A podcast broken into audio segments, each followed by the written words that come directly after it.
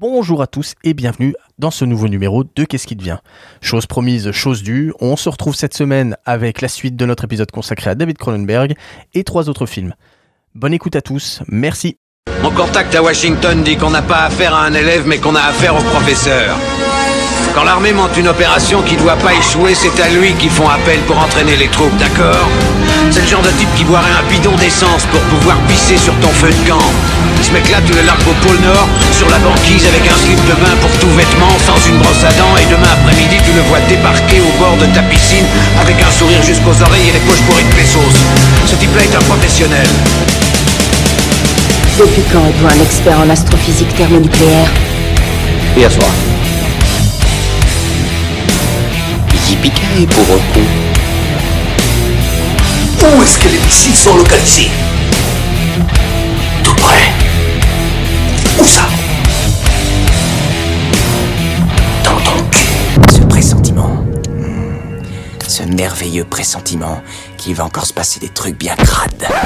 Et en 1988, David Cronenberg nous revient avec Faux Semblant, avec dans le rôle titre Jeremy Irons, qui joue un double rôle, Geneviève Bujold, Heidi Von Pelesk, Stephen Lack, Shirley Douglas, et aussi la connue, enfin depuis quelques années, Jill Hensey. Gravelax, est-ce que tu peux nous parler de Faux Semblant? Oh bah pour ce qui est du ré... Vu que c'est ton film de Cronenberg préféré. Hein. Bah voilà, de Cronenberg, de Cronenberg. Euh, oui, oui, bah oui, tout à fait. Donc c'est l'histoire en fait du de deux, frères jumeaux, euh, donc euh, Beverly et Elliot, donc joués tous les deux par euh, brillamment par Jeremy, euh, Jeremy Irons, qui sont donc, euh, bah oui, je, gynécologues, hein, qui s'occupent surtout des, des problèmes de fertilité chez la chez la femme. Et bref, ils sont très liés, ils font tout ensemble. Ils ont, même si on, on voit qu'ils euh, ont deux personnalités un peu opposées entre un Elliot qui est plus euh, ramasser les honneurs, à être séducteur, tandis Beverly lui c'est vraiment euh, le, le, travail et il est beaucoup plus réservé. Euh, et donc ce qui fait que finalement on va s'apercevoir qu'ils ne peuvent pas vivre l'un sans l'autre, jusqu'à ce qu'il y ait un élément perturbateur. Donc euh, l'actrice Claire Niveau jouée par Geneviève Bujold qui bah, en effet va être le grain de sable qui va enrayer la, cette mécanique assez huilée euh, entre les deux frères, puisque bah, le, le, plus euh, réservé Beverly va tomber en tomber amoureux. Et euh, bah, ça va lui amener un côté un petit peu autodestructeur qui va forcément avoir des répercussions sur son autre frère. Et c'est cette descente vers une sorte de folie quoi folie à deux euh, voire à trois qui euh, qui va nous être raconté par ce film là donc euh, on va être sur une sorte de ouais de euh, de film d'horreur psychologique ou de drame d'horreur psychologique. C'est un, un, un ton assez euh, assez malsain et assez spécifique à ce film là quoi. Donc je suis très content qu'on en parle. Et malsain c'est même que c'est vrai qu'il aborde des thèmes qui peuvent être enfin qui peuvent être très très très bizarres et très ouais différents de ce qui est abordé habituellement. Il y a euh, dans la relation entre les deux frères, c'est il y a un côté très euh, limite incestueux entre les Mhm. deux. Carrément incestueux, Euh, je peux le dire. hein. Carrément. Bah Greg, tiens, vu que tu vu que tu en parles, euh, qu'est-ce que tu as à dire sur euh, est-ce que tu as aimé Faux semblant Alors voilà, pour moi c'est le deuxième, euh, c'est le deuxième écueil de la soirée pour moi. Je comprends toutes les, Échec. je comprends toutes les qualités qu'on peut trouver, mais c'est trop glauque pour moi. Déjà trop glauque. Alors j'ai beau être du Nord, l'inceste, enfin cette histoire d'inceste pendant une heure et demie, euh, c'est très compliqué, très compliqué. Bah, c'est un documentaire normal- normalement Ouais, c'est ça. j'ai retrouvé trop de choses. C'est ça striptease. faisait- Ça, ça faisait C'est une soirée Scrabble normalement. voilà, ça faisait un peu écho à mon enfance. Non, plus, plus sérieusement, on, voilà, on- là on passe les, les, les limites du glauque. En plus, cette espèce d'obsession pour pour les utérus euh, là qu'on retrouve. Alors, je me suis renseigné un petit peu. J'ai vu que en plus, il s'est basé sur une histoire vraie, euh, sur euh, deux deux frères euh, qui deux gynécologues qu'on a retrouvés morts à très peu de temps euh, d'intervalle, etc. Je j'accroche pas. En plus, je sais que tout le monde a loué la performance de Jeremy Irons dans le rôle des jumeaux. Moi, je ne vois que ça, le gars qui se répond à lui-même. Pour moi, ça marche pas. Ils il aurait dû prendre des vrais jumeaux qui se donnent la réplique.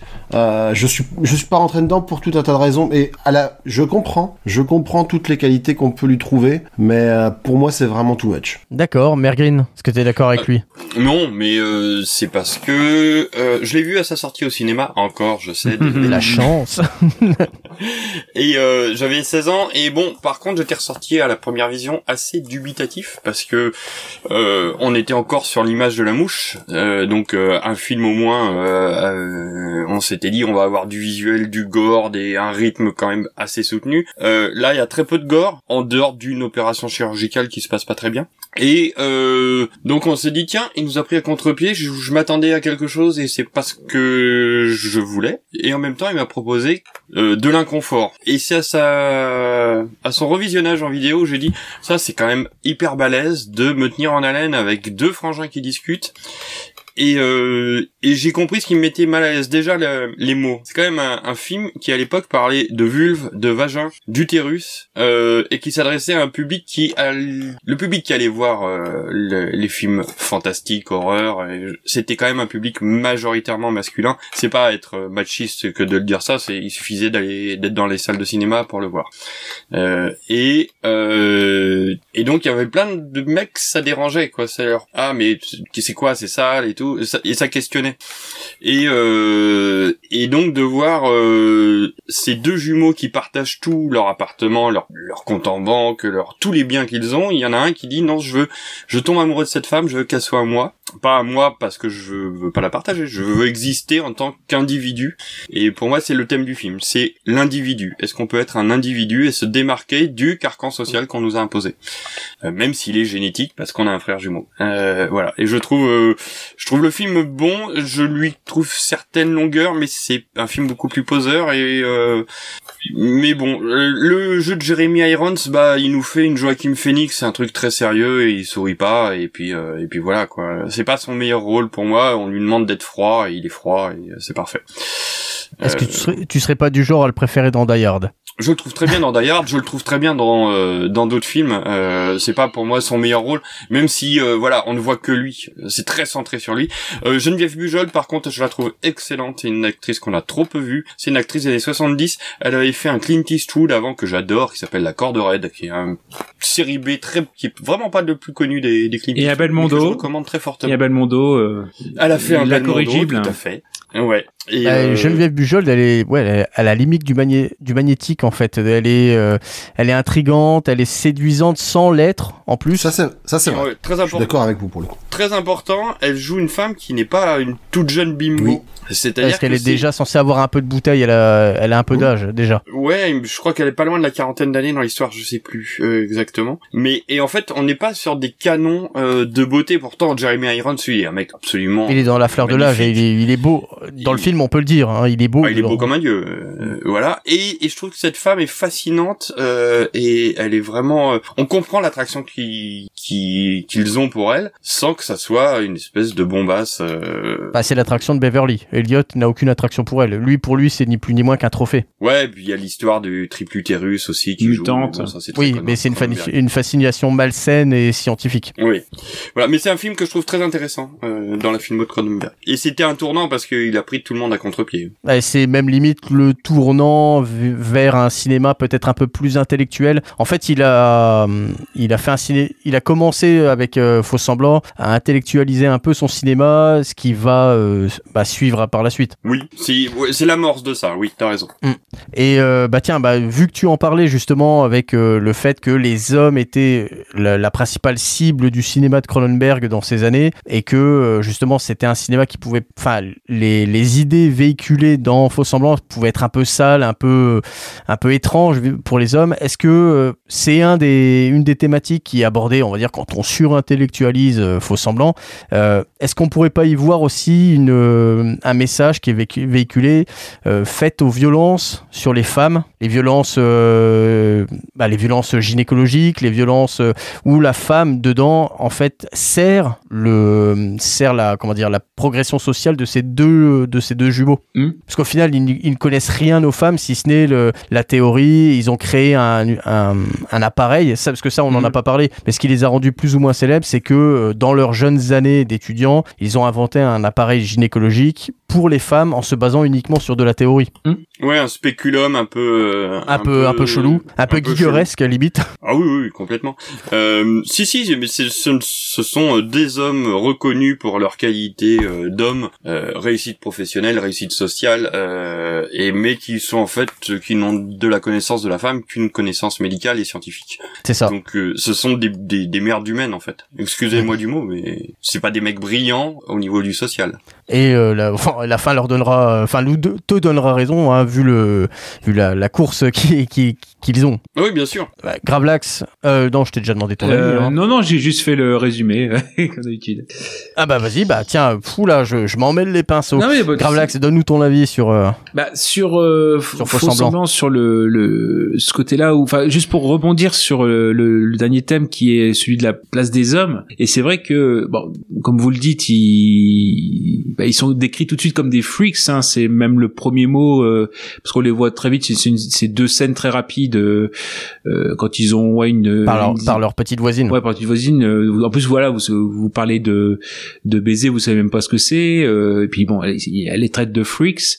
Pareil, le côté reconnu, enfin être avant-gardiste dans le domaine médical et le fait. Alors ça, je suis pas scientifique, mais en ayant lu un petit peu sur euh, sur le film, c'est vrai que leur spécialité, qui est donc bah, le- tout ce qui est euh, euh, médecine in utero, c'est pour la thématique du film, c'est important puisque c'est le lieu où euh, il n'y a pas de euh, il n'y a pas de différenciation. Ou plutôt c'est inverse il y a des différenciations entre les les jumeaux. Ce qui fait que là dans dans l'utérus ils ont leur singularité ce qu'ils vont enfin du moins ce que Beverly va rechercher durant tout le film.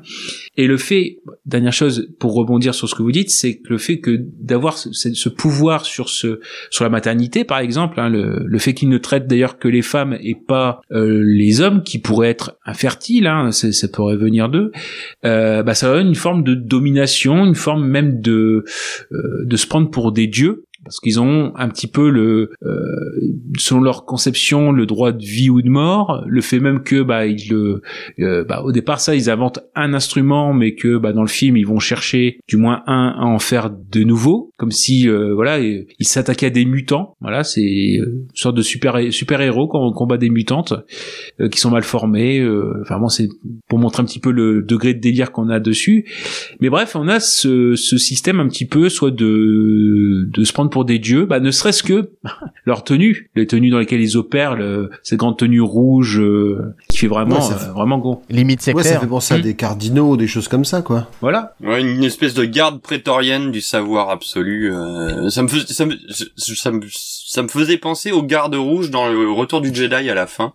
Les gardes de- du, voilà. Après, il y a au-dessus, il y a rien quoi. On est vraiment les prétoriens du savoir. Et euh, ça me, voilà, je- c'est vrai que ce- les images, la photo, elle, par contre, elle, elle déchire.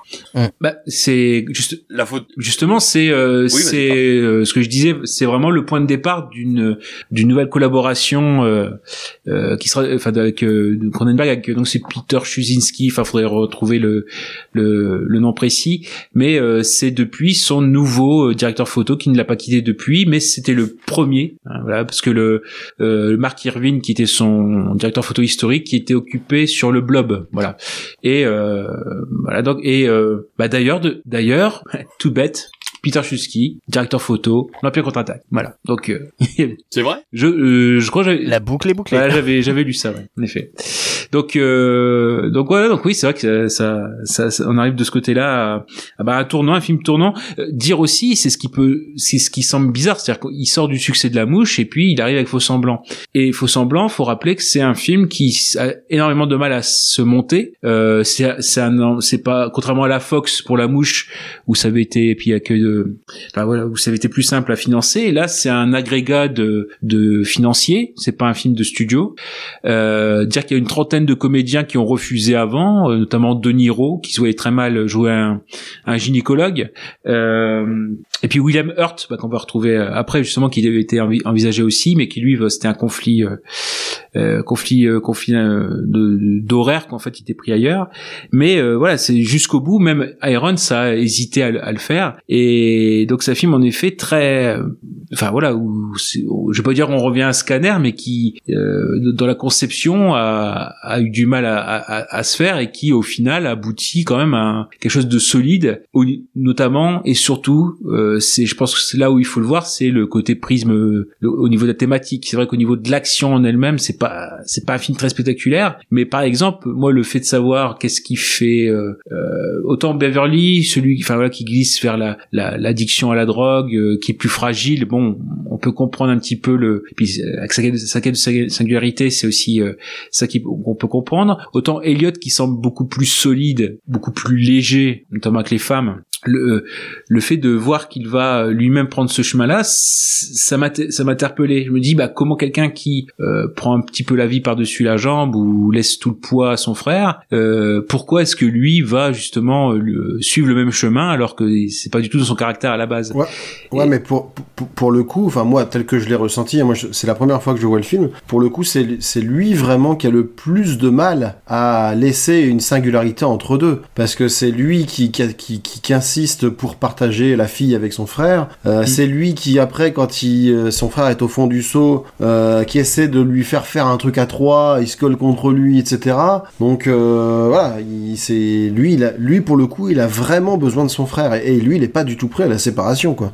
Bah oui, c'est ça qui va d'ailleurs le, le menacer à perdre, hein, c'est ce qu'on voit, c'est-à-dire euh, vraiment le, limité ou le côté voilà euh, de toute façon il y a, y a une scène comme ça avec euh, bah, je pense c'est une, une sorte de prostituée qu'il a euh, et euh, qui dit bah, de toute façon on peut pas on peut plus vous différencier et euh, de toute façon voilà que que s'il cherche à le sauver c'est enfin c'est certainement pas à lui de, de de sauver son frère sinon lui-même va se perdre. Donc il y a vraiment des thématiques très fines dans- dedans et c'est vrai que c'est encore une fois c'est un film d'horreur pour moi psychologique beaucoup de gens justement dans les dans les commentaires mais pas ceux que j'ai pris euh, parleront du fait qu'ils étaient déçus qu'après la mouche ils s'attendaient vraiment à voir un film d'horreur et que bah forcément ils se sont ennuyés parce que ça ça n'était pas du tout dans le même euh, dans la dans la même dans le même domaine quoi. C'était pas il y avait pas de euh, de d'horreur, même si j'aurais j'aurais pu croire peut-être que dans un des ressorts pour montrer la descente vers la folie même si c'est légèrement abordé sur une euh, sur une scène c'est le fait qu'il y aurait une, une- un gros dérapage au niveau d'une opération. Là c'est le cas il y a une scène à peu près comme ça mais qui ne va pas euh,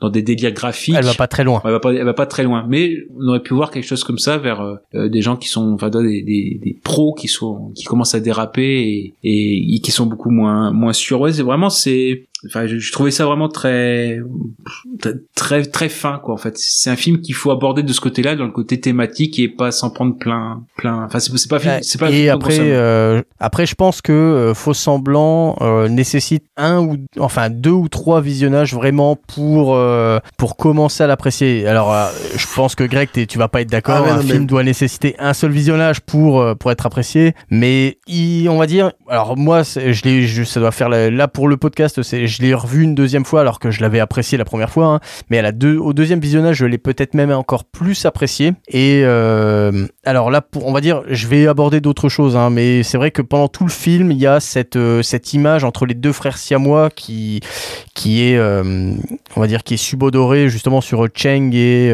enfin, j'ai plus le nom du deuxième, qui parle justement de ces siamois et qui laisse penser que ces deux, justement, que ces deux frères ont une, une, une relation symb- symbiotique, voire limite, euh, sim- enfin, euh, samoisiesque, si, ça- si tant est que ça puisse exister.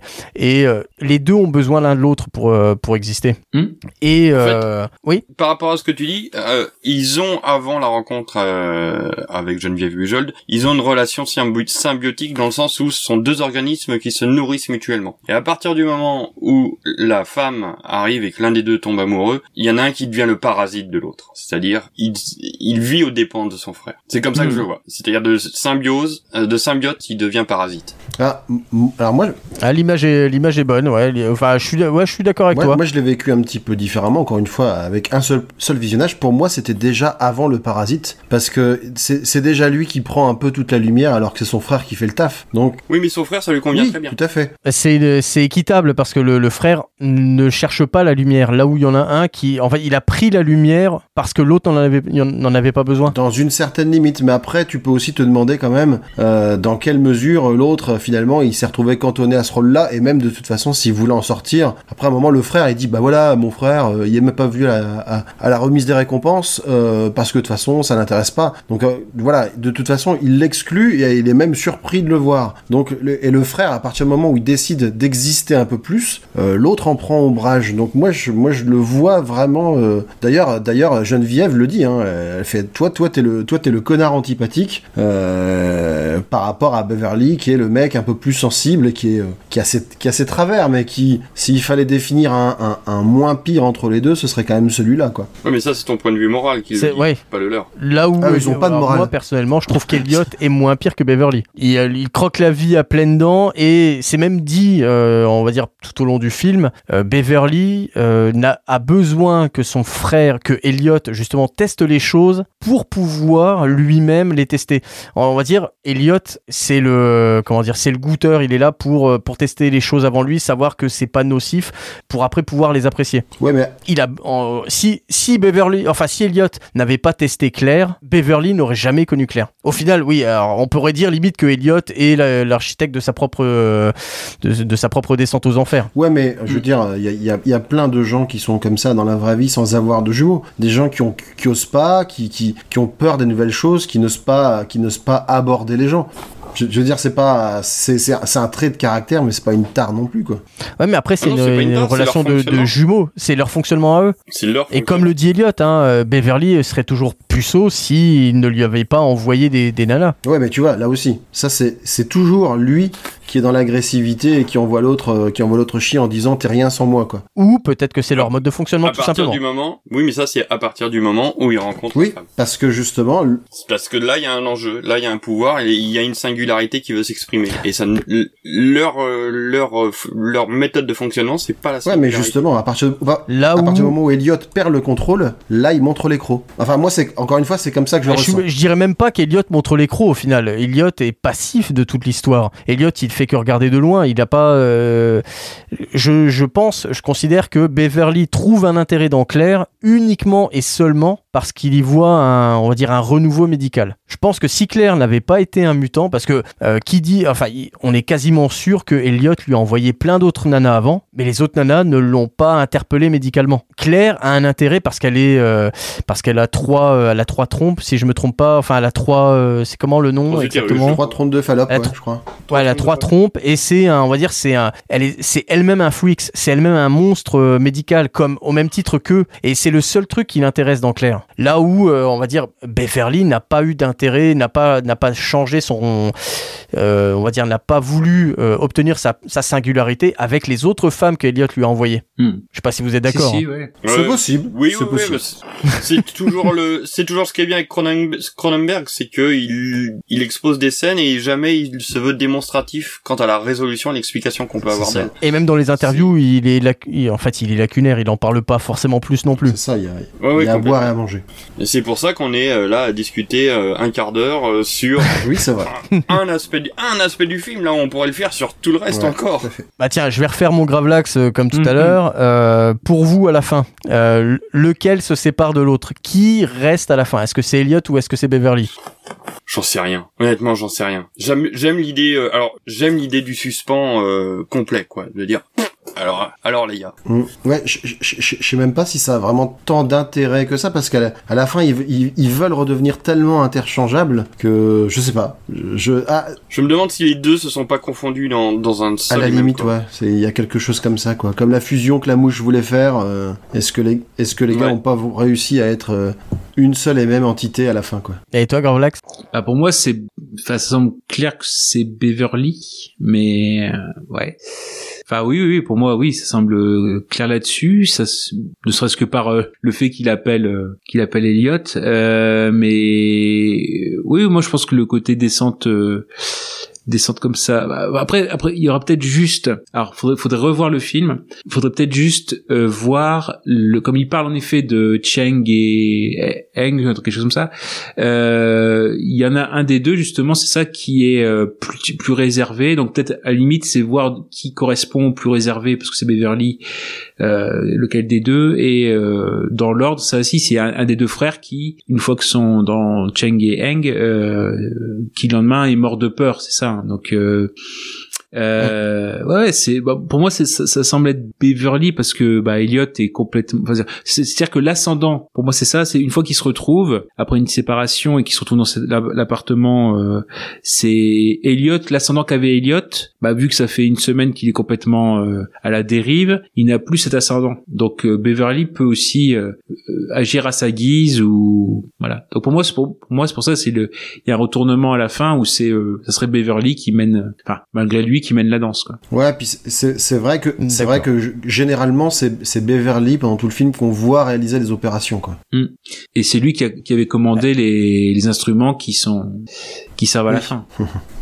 qui pourrait être sorti de l'imaginaire de Giger. Là aussi, ouais. Hmm. Après, alors moi, au revisionnage, parce que je l'ai revu, euh, je l'avais vu il y a moins de, enfin, il y a, il y a moins d'un an, et là, je l'ai revu pour le podcast de ce soir. Au revisionnage, je, enfin, moi, je pense que c'est Elliot parce qu'il a tellement l'ascendant sur, euh, sur Beverly et qu'ils ne font qu'un. Il a réussi à, euh, à s'imprimer dans son frère et en fait à inverser les personnalités. Mais ça, après, c'est que, parce que comme il dit à, à la comment s'appelle Carrie qui est une une enfin une nana qui bosse pour un hôpital. Il lui dit qu'il est il rien sans lui et que c'est lui le seul qui a euh, que c'est Beverly qui apporte le qui apporte le savoir médical. Et comme il le dit parce que au final suite à l'opération euh, qui l'opération qui, tourne mal de, Beverly c'est Elliot qui est grillé. Et il y a que Beverly qui peut qui peut s'en sortir en fait réellement. Elliot lui il est grillé. Et donc je moi l'interprétation que j'en ai la nouvelle interprétation que j'en ai c'est qu'il a été obligé d'échanger sa place avec Beverly pour pouvoir continuer à exister. Mais c'est un c'est pareil c'est comme enfin c'est du Cronenberg c'est mon interprétation au nouveau visionnage. Peut-être qu'un troisième visionnage m'apporterait des nouvelles choses encore. C'est ce que j'allais dire. Peut-être que l'année prochaine, tu vas le remater, tu vas dire, mais non, évidemment. Ceci dit, comme, tu, tu, remarqueras qu'à chaque fois, il y a, y a, à, la fin, on se pose des questions sur les identités. Hein. À la fin de Scanner, on se demandait qui était dans le corps euh, de celui qui survit. À la fin de, à la fin de la mouche, enfin, tu vois qu'ils ils avaient essayé de faire une fusion. Euh, là, dans vidéo. Là, on est dans le cinéma de Cronenberg, dans la transcendance. Dans, dans Vidéodrome, pareil, euh, le mec, il sait plus qui il est, tout ça. Et là, encore une fusion d'identité. Après, tu regardes selon. Bah, c'est comme ouais. Tu regardes selon la façon dont il, euh, dont il, euh, dont il euh, positionne ses pieds. Si c'est, je crois que si c'est Beverly, c'est le, le, poids est sur la plante des pieds. Sinon, c'est Elliot, c'est le poids sur les talons. et pareil, et pareil, Beverly il se tient voûté. Elliot, il est plus plus droit. Voilà. Donc il y a des positions, des techniques comme ça de pour Irons de savoir qui jouer. C'est déjà il y avait, il y avait deux vestiaires par personne enfin investir par personnage. Euh, non, il y avait une méthode bien à lui. Euh... Bah, puis après, c'est pas. Ah, dernière chose, c'est peut-être euh, Inception. Le Elliot a une euh, une chevalière, ce que n'a pas Beverly. Ouais, mais ça, ça peut être interchangeable. Oui, voilà, ouais, mais bon, je, ça peut être des éléments. Voilà, il y a trois éléments qui. Euh, D'accord, ok. Gravelax, c'est toi qui t'es occupé des commentaires. Ah oui, bah oui, c'est vrai. Alors, euh, je vais commencer par le le un, un étoile, ouais, parce que c'est ça. Euh, comme c'est plus long, comme ça, je verrai. j'ai deux 5 étoiles, je verrai euh, si sur la longueur si euh, je fais plus court ou plus long. Alors je fonctionne comme toi dans, dans Tess, hein, je, je, fonctionne beaucoup au pseudo. Donc euh, il y a Scorsese, normal, il y a Scorsese Junior 54, donc qui fait un commentaire une étoile et qui nous dit que Faux semblant est une fausse et fausse réputation pour ce film, certainement le plus surestimé de David Cronenberg, duquel j'ai pourtant pris un plaisir certain à suivre et analyser quelques-uns de ses travaux. Réalisé en 88, il s'attaque au très ambitieux sujet de la paire de jumeaux schizophrènes et psychopathes qui, liés ensemble, peuvent commettre des actes immondes de façon plus ou moins responsable. Notion de culpabilité donc, de responsabilité et plus largement d'identité sont les thèmes les plus généraux d'une œuvre dont on attendait un climat oppressant, poisseux et surtout malsain. Que nenni Si les intentions du style adopté par le cinéaste sont plus que redevables, par exemple ne surtout pas céder au spectaculaire gratuit en proposant un scénario construit autour d'une intrigue solide et des personnages personnage consistant narré à travers un rythme lent et faussement tranquille. Bon, il n'y a pas de virgule. On est en revanche très déçu par le côté attentiste de sa mise en scène qui, à ne vouloir rien révéler et rien montrer, finit par ne plus rien raconter, ni même exprimer grand-chose. La situation initiale, si elle est bien installée, ne donne par la suite pas lieu à des dérives pas forcément sanglantes, étendues au niveau moral. Ici, on assiste à une démonstration de politiquement correct, ou comment détourner avec virtuosité les sujets qui fâchent et agacent. Point d'idée saugrenue, juste un semblant de classique descente aux enfers teinté de drogue et d'expériences médicales en tout genre. Il y a de quoi se sentir frustré en, frustré en regardant faux semblant, comme si le réalisateur n'était pas parvenu à développer convenablement un point de départ en or, incapable de transcender par la force de ses images la double interprétation glaçante et honorable de Jeremy Irons. Son face-à-face avec Geneviève Bujold est à ce point savoureux. Cronenberg tourne en rond et semble ne plus vouloir se mouiller ni explorer des pistes obscures, à trop vouloir plaire à tout le monde, il est passé à côté de ce film, bref, décevant. Ah ouais, franchement, moi c'est vraiment ce que je retiens de ce film, c'est pas assez glauque. hein. J'aurais voulu vraiment que ça en voit plus. hein. C'est pas malsain. Encore, encore- non, franchement, c'est pas assez malsain. Le gars, le gars, les thématiques, c'est plan-plan, c'est c'est c'est paresseux quoi. On voit bien que c'est un mec du Nord, hein, l'inceste c'est pas assez malsain pour lui. Ouais, c'est qu'est- qu'est-ce qu'il lui faut le, là, tu parlais de Gonzo, lui, à mon avis, ses recherches internet, elles doivent être pas piquées des hannetons. Recherche weird. T'aurais voulu qu'il accouche de son propre frère Ouais, c'est ça quoi. Et par le cerveau ou un truc comme ça. Enfin, je sais pas. Et euh, pour ce qui est du 5 étoiles, bah, je vais faire le plus court parce que de toute façon c'est toujours à peu près la même chose. On tombe sur des voilà des, gens qui ont beaucoup beaucoup vu. Donc là c'est c'est quelqu'un qui euh, non seulement avait posté son avis mais qui l'a reposté parce que bah il apparaissait en tant que visiteur au bout d'un moment. Donc c'est The Checker, euh, le vérificateur, hein, voilà ça. Donc qui nous dit que Cronenberg explore une fois de plus les liens subtils de l'âme et de la chair à travers cette histoire bouleversante de deux jumeaux gynécologues que rien ne semble différencier jusqu'à l'intrusion dans leur vie d'une actrice flippée, miroir de l'un et de l'autre, révélant au grand jour le mensonge de leur existence. Bref, une œuvre, une œuvre profonde sur l'être et le paraître, doublée d'une réflexion sur la conscience des hommes, qu'elle soit une, qu'elle soit une réalité métaphysique ou bien la résultante des réactions chimiques de notre organisme. Bref, un film puissant. Donc bref, voilà, c'est Ah, c'est beau. voilà, je vous ai fait la plus courte des, des deux que j'avais parce que bon, c'est ouais, je préférais le, le côté de l'homme qui n'en avait pas eu assez avec euh, faux semblant et C'est ça. voilà. Avant de passer à History of Violence, j'ai ouï dire que Mergreen voulait probablement aborder euh, des petits films entre les deux. Très Il trouvait que le gap euh, entre Faux Semblant et History of Violence était trop long. Bah, il y a quand même euh, presque. Bah, il y a 10 ans quasiment. hein. Ouais, euh, 17. il enchaîne avec un de mes préférés. Pardon. Il enchaîne avec un de mes préférés qui est Le Festin nu. Euh, Peter Weller, euh, Lena Olin et euh, Roy Scheider dans les rôles. C'est magnifique. C'est l'adaptation d'un bouquin de Burroughs euh, réputé inadaptable. Cronenberg s'y est collé avec des maladresses mais des scènes absolument époustouflantes. Euh, M. Butterfly, qui est son plus gros beat, je crois. Alors, qui est l'histoire vraie d'un euh, d'un diplomate français en Indochine euh, qui euh, tombe amoureux d'une femme mais qui est un homme. Mais il ne le voit pas, il ne le sait pas. Est-ce qu'il refuse de le voir? Est-ce que d'autres, il y a d'autres artifices? C'est euh, c'est pas mal. C'est un peu chiant quand même. Hein, on va pas. Et il y se- retrouve Jeremy Irons. et il y retrouve Jeremy Irons, qui est bien meilleur par contre dans ce film-là, je trouve. Euh, Crash, qui euh, a- lui a permis de d'exploser au Festival de Cannes. Je sais plus s'il a eu un prix, mais on, on en a beaucoup beaucoup Il parlé. a eu un prix mais pas la palme. d'un- Ouais ouais, euh, prix du jury ou un truc comme ça. Le tuba, peut-être. Je sais. pas. Euh, bah Crash, euh, c'est ce qui va donner euh, une, une palme d'or euh, beaucoup d'années plus tard euh, pour Titan à Julia Ducournau. Qui a elle-même Euh, avoué qu'elle s'était largement inspirée de Cronenberg pour son film. Bah, elle a pas le droit de dire qu'elle l'a pas fait. Et Cronenberg était flatté de savoir que euh, Ducournau s'était inspiré de lui. Ouais, ouais. Euh, Existence, on en a un peu parlé tout à l'heure, qui est, à mon sens, un remake de... Vidéodrome. De Vidéodrome. Ça raconte à peu près la même histoire en passant par les jeux vidéo et plus euh, sur le côté propagandiste de, du média. Euh, Spider, que j'avais bien aimé, moi, euh, avec Ralph Fiennes, si ma mémoire est bonne. C'est ça, ouais. En 2002.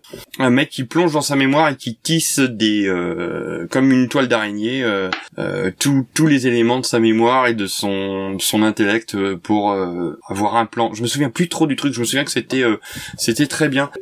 C'est ça ou pas? Je crois. Mais bon. Alors, Ralph Fiennes, c'est plaint, par exemple, que Cronenberg l'a pas assez dirigé sur ce film, là où Cronenberg justement savait, avait une connaît, enfin, savait que Ralph Fiennes était parfait pour le rôle et justement ne l'a pas dirigé pour pour jouer. Bah, ça permet le, le côté un peu paumé du héros, hein, qui est tout le temps dans l'interrogation. Euh, et puis on arrive euh, tranquillement à 2005, à un des films qui va nous occuper. Exactement. Un moment. Euh, en 2005, History of Violence avec euh, Viggo Mortensen, William Hurt, Ed Harris, Maria Bello, Ashton Holmes et plein d'autres acteurs. Euh, bah tiens, allez, une fois n'est pas coutume, c'est moi qui vais faire le résumé. Euh, je vais vous laisser euh, vous reposer pour justement vous poser les questions après. Alors, History of Violence, de quoi ça cause? Donc, on suit Tom Stall, un, un parfait américain du fin fond de la campagne des États-Unis, qui vit avec sa femme, qui vit une vie américaine typique, quand un jour, un- deux malfrats arrivent dans son diner et il euh, sauve, on va dire, il les, il les abat, il sauve la situation et il devient une sorte de... Il il les explose, voilà, et il devient un peu une sorte de, héros local. Et en, on va dire, en devenant ce héros local, il a, euh, il apparaît sur le- les télés nationales et il est reconnu par des personnes euh, à Philadelphie qui pensent qu'il est le frère d'un parrain de la mafia locale, de la, ma- la mafia philadelphienne. Et je pense que on est plutôt pas mal hein, niveau résumé. Greg, t'en as, t'en as pensé quoi de History of Violence? Tu l'as, c'est une découverte ou tu l'avais déjà vu? Non, celui-là, je l'avais déjà vu. Il y a juste un truc qui me perturbe depuis tout à l'heure. Je te vois à l'écran et avec euh, la petite euh, image que je vois, on dirait vraiment que t'es tor complètement torse nu sous ta chemise. Et c'est- très perturbant. C'est le débardeur qui est bas, c'est pour ça. Et je sais que je t'excite, Voilà. Greg. Euh, Voilà, c'est ça. On voit qu'il est comme ça, euh, Je vais naturel. me reculer un tout petit est- peu, comme ça tu verras le débardeur. Ah, bah oui. Ah, c'est de la résille? Bah oui, j'aime bien mettre des débardeurs en filet de pêche. Très bien, très bien. Donc non, non, ce n'est pas, une découverte. C'est un film que j'avais déjà vu. Euh, c'est un, assez beau film. Moi, j'ai pris plaisir à le revoir. C'est une des premières, peut-être même la première euh, collaboration de Cronenberg avec celui qui est devenu l'un de ses acteurs fé- fétiches, à savoir Viggo Mortensen. Euh, que je trouve très convaincant dans ce rôle qui- qu'il a probablement un petit peu euh, sauvé un petit d'Aragorn parce qu'on sait qu'il avait euh, c'est un rôle qu'il a beaucoup marqué et qu'il avait même marqué psychologiquement. Donc ça a dû lui faire du bien aussi boulot de, de, pouvoir s'échapper de jouer d'autres trucs. Je le trouve très convaincant dans, dans le rôle de, de, ce père de famille modèle mais qui finalement a peut-être un peu des casseroles au cul. Maria Bello qui était une de mes mes kings de jeunesse euh, quand, quand je regardais quand j'étais euh, ado et que je regardais Urgence Euh, Ah oui. voilà j'espérais qu'elle voilà j'espérais qu'elle finirait avec Carter soit Euh, mais euh, elle- elle- je la trouve très bien aussi dans, dans, dans le rôle de, de cette femme un peu dépassée par les événements Ed Harris, euh, Ed Harris euh, incroyable, hein. dès qu'on le voit, euh, il attire la, il attire la caméra. Euh, Il attire l'œil, si je peux me permettre. Ah, il attire l'œil, tout à fait. Très bon. J'ai- Très très bon. j'ai- J'aime j'aime beaucoup aussi le, hum, en fait, passer le, le premier événement dont, dont tu as parlé, à savoir euh, le, le fait qu'il ait sauvé un peu la situation, euh, les implications que ça a pour tous les membres de la famille, c'est-à-dire que oui, pour certains c'est un héros, mais pour son fils, euh, ça va avoir des conséquences aussi mentales, etc. Ça c'est vraiment un, un aspect que j'ai beaucoup aimé. Je suis un peu moins fan de la fin qui finalement c'est une espèce de, je, vais un peu spoiler mais c'est un peu de, une espèce de règlement de compte où euh, la fin la toute fin du film semble euh, penser que ça va s'arrêter là alors que bah, globalement normalement euh, il n'y a pas de raison. Mais voilà. Globalement c'est c'est pas un, c'est- un film qui, est, qui, est- qui a, deux rythmes. Il y a, un, rythme narratif très lent quand il parle de la situation, de la vie à la campagne. Et par contre, quand ça commence à s'énerver un petit peu, ça, ça fait pas semblant quoi. Donc euh, voilà, c'était un très bon visionnage pour moi. C'est pas mon film préféré, mais euh, très chouette quand même. Bergreen, History of Violence, t'en es... t'en penses quoi? Euh, History of Violence, sa première vision, j'avais adoré. J'ai dit, waouh, le putain de chef-d'œuvre, c'est magnifique, tout est bon, c'est parfait. Je l'ai revu euh, il y a très peu de temps et j'ai pris vachement moins de plaisir en fait. Euh, Il y a des choses qui me vont très bien et d'autres qui me vont pas. Et euh, c'est un peu ce que je reproche à Carpenter euh, sur depuis. Euh, Ouais, post année 2000, c'est qu'on dirait quand même qu'il essaye de s'acheter une, une réputation auprès du cinéma dit euh, classique. Donc c'est un de ces euh, films qui n'est pas du tout fantastique, et avec des thématiques très intéressantes, même si on va retrouver aussi euh, des choses beaucoup moins liées au corps là pour le coup, à part Ed Harris qui est marqué dans sa chair. Mais mais je voilà, la, la thématique c'est est-ce qu'on peut échapper à ce qu'on a fait et à son passé? est-ce qu'on peut, est-ce qu'on est obligé de suivre une voie qui est tracée par des événements qui euh, nous ont déterminés. Euh, déterminisme, est-ce que ça existe Est-ce que ça existe pas? Est-ce que la seule volonté de euh, l'être humain permet d'échapper à ce qui nous a conditionnés? Et il y a des il y a des euh, scènes que je trouve très bien et il y a des scènes qui m'ont euh, il y, a, y a quand même un gros ventre mou au milieu quoi. Et je trouve a un moment on se fait pas mal chier. Euh, je suis désolé de monsieur Cronenberg et pourtant en plus il nous écoute hein, donc je pense qu'il en prend, mais il en tiendra enfin il en prendra compte hein, bien sûr de tes de tes affirmations. Prends ça dans ta face David. Non surtout pas sans agressivité aucune il en faut. Et quand par exemple les explosions de violence de Viggo Mortensen arrivent tu dis putain il va se passer quelque chose suite à ça et pas tant de choses que ça en fait. Euh, il y a une scène euh, où euh, il transcende sa relation avec Maria Bello, on pourrait dire. Ah. C'est-à-dire qu'au lieu de lui faire l'amour, il la viole presque. Est-ce qu'il la viole Est-ce qu'il la viole euh, Non, non. Ah, non, non, il y a, comment dire, il y a, il y a ah, pour Gravelax, la scène là, ce n'est pas un viol, mais c'est parce que c'est Gravelax. ouais. j'ai, oui. J'ai trouvé ça, j'ai trouvé ça très dispensable euh, pour le coup, parce que oui, il y a une question de, enfin, de consentement, une scène de sexe, de sexe rageur, on va dire quoi. Mais c'est, oui, on est quand même très, très borderline, et le, le film n'aurait pas perdu euh, sa portée euh, sans cette scène. Moi, je la trouve intéressante, hein, cette scène, mais mais euh, euh, je trouve qu'il en fait pas grand chose après. C'est dommage. Alors pour euh, répondre à ça, c'est-à-dire qu'il y avait eu en effet ce cette accusation vis-à-vis de Cronenberg de d'avoir une scène comme la scène de l'escalier euh, qui en plus d'être inconfortable, bon enfin voilà et, enfin l'accusation en effet que comme quoi bah, Joey puisque c'est l'autre penchant de de Tom commet un viol et en fait il dit non il y a parce que on voit qu'elle je pense qu'elle l'embrasse ou enfin il y a quelque chose où dit enfin Cronenberg a justifié en disant que non le c'était pas conçu comme ça. Et c'était aussi sur le fait que euh, c'était une scène miroir avec euh, la scène où ils font l'amour au début du film où c'est beaucoup plus innocent et c'est le c'est Tom voilà qui euh, qui, qui enfin le celui qui est devenu qu'en fait qui qui donc où ils sont amoureux où elle dit justement c'est je me souviens du premier regard que tu m'as tu m'as fait et puis tu l'as encore aujourd'hui quand tu es tombée amoureuse de moi.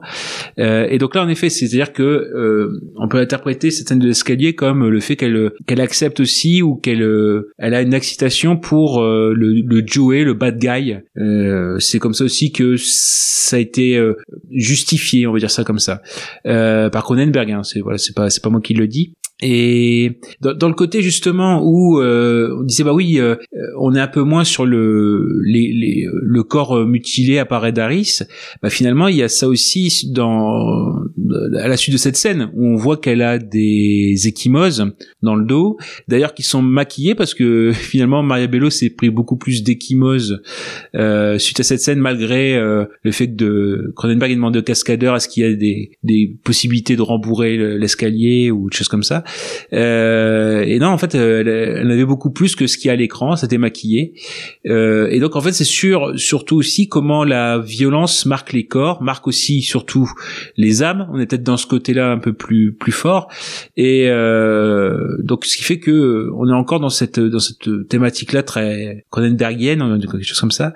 Donc, euh, ce qui fait que pour pour moi, on est dans cette cette partie-là. Après, euh, si c'est mon avis sur le film, euh, bah comme euh, comme Green, euh, pour moi aussi, j'en gardais un meilleur souvenir que quand je l'ai revu là. Je l'avais vu en salle, mais je l'avais pas revu depuis. Et c'est vrai que peut-être c'était aussi un film en réaction avec Spider, qui était un peu plus nébuleux, et on avait un, on avait un Cronenberg beaucoup plus euh, compréhensible.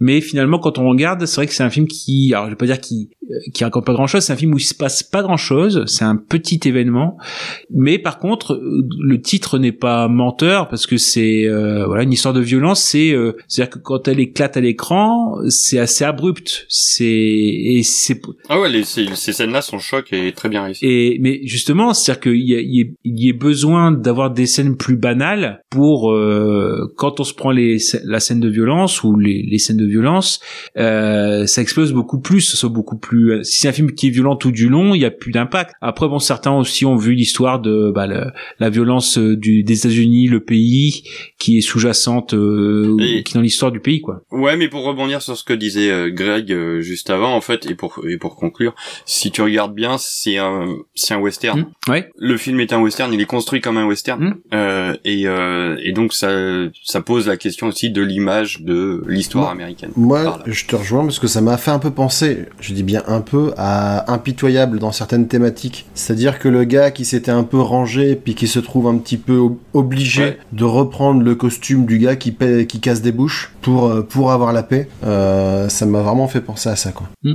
Mais- mais même là au-delà aussi- de ça. Oui. Ah non, pardon, euh, Gravelax. Ah, tu voulais dire quoi?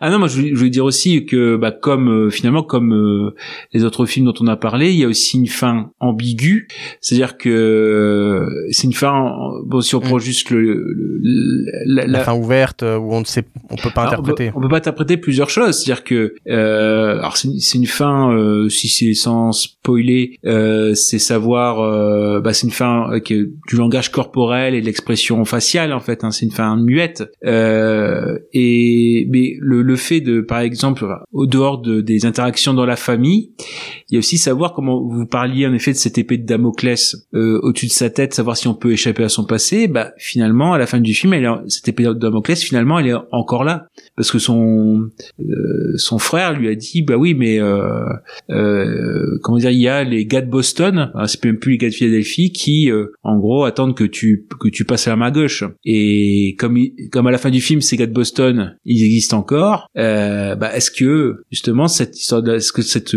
histoire de violence va se multiplier va se répéter? Est-ce qu'ils en ont fini aussi avec la violence? Et euh, puis- avant le- avant le pardon. Et puis il y a aussi les conséquences légales, hein, parce que je veux dire, au bout d'un moment, euh, sur les premières scènes, ok, on peut voir ça comme de la légitime défense et ça Mm. passe très bien. À la fin, c'est un petit peu moins de la légitime défense. Hein, je veux dire, s'il se fait retrouver, ça va commencer à faire beaucoup de cadavres à son casier, quoi. Hein. Ouais, mais moralement, euh, c'est c'est beaucoup plus safe, quoi. C'est quand même, euh, c'est quand même un gentil contre des méchants et euh, et euh, les méchants sont, je vais, je vais mettre des guillemets, hein, punis. Mais euh, mais euh, c'est, je trouve que moralement, il est vachement moins ambigu que que les précédents. Ouais, puis je pense que chez Richie, il n'y a pas beaucoup de caméras de sécurité non plus hein, pour, ouais. pour attester de ce qui s'est Ouais, passé. mais par contre, du coup, il, y a- il doit avoir son ADN un petit peu partout, hein, parce qu'il s'est pris une balle, euh, il a tripoté des objets, euh, voilà quoi. Si, c'est- Ah si, il doit s'y connaître, il a dû nettoyer un minimum. C'est pour ça qu'il balance ses vêtements dans le dans la mare derrière, enfin dans le dans le Écoutez, derrière. laissez la police faire son travail. Croyez bien que dès que nous aurons de plus en plus d'informations, vous serez les premiers informés. Après, toi, tiens, Gravelax, tu parlais de l'épée de Damoclès de, Boston. Moi, je voyais surtout, euh, en fait, il y perd l'épée de Damoclès de Philadelphie pour y récupérer l'épée de Damoclès de, euh, bah, de sa situation familiale, de d'avoir à gérer ce qui va se passer, on va dire l'après-coup de, bah, de ce qui s'est passé.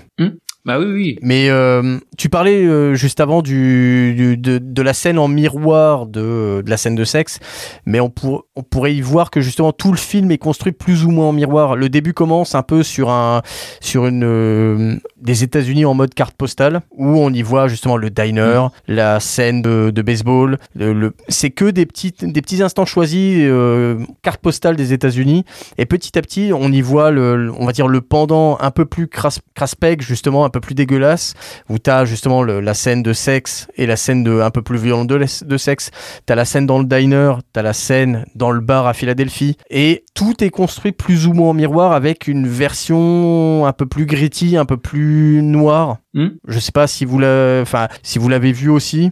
Non, mais moi, je, re- enfin, je rebondis sur ce que tu dis, par contre, sur les conséquences de la violence. hein. Moi, c'est un truc qui m'avait plu. C'était d'un- d'un côté, on voit le, le parcours du fils qui, au début du film, euh, parvient à chaque fois à désamorcer les, les- les situations violentes et qui, suite à l'exemple de son père, euh, finit par y céder une première fois euh, dans le cadre de, de, de son, de son lycée et une deuxième fois de manière encore plus radicale euh, pour sauver la mise à son frère, à son père, et là potentiellement avec des conséquences euh, psychologiques qu'on ne peut que deviner, mais qui sont sans doute importantes. avec la gradation où il, quand euh, quand il casse la gueule à son euh, on va dire à son ennemi enfin son ennemi à son Le harceleur, en fait, ouais.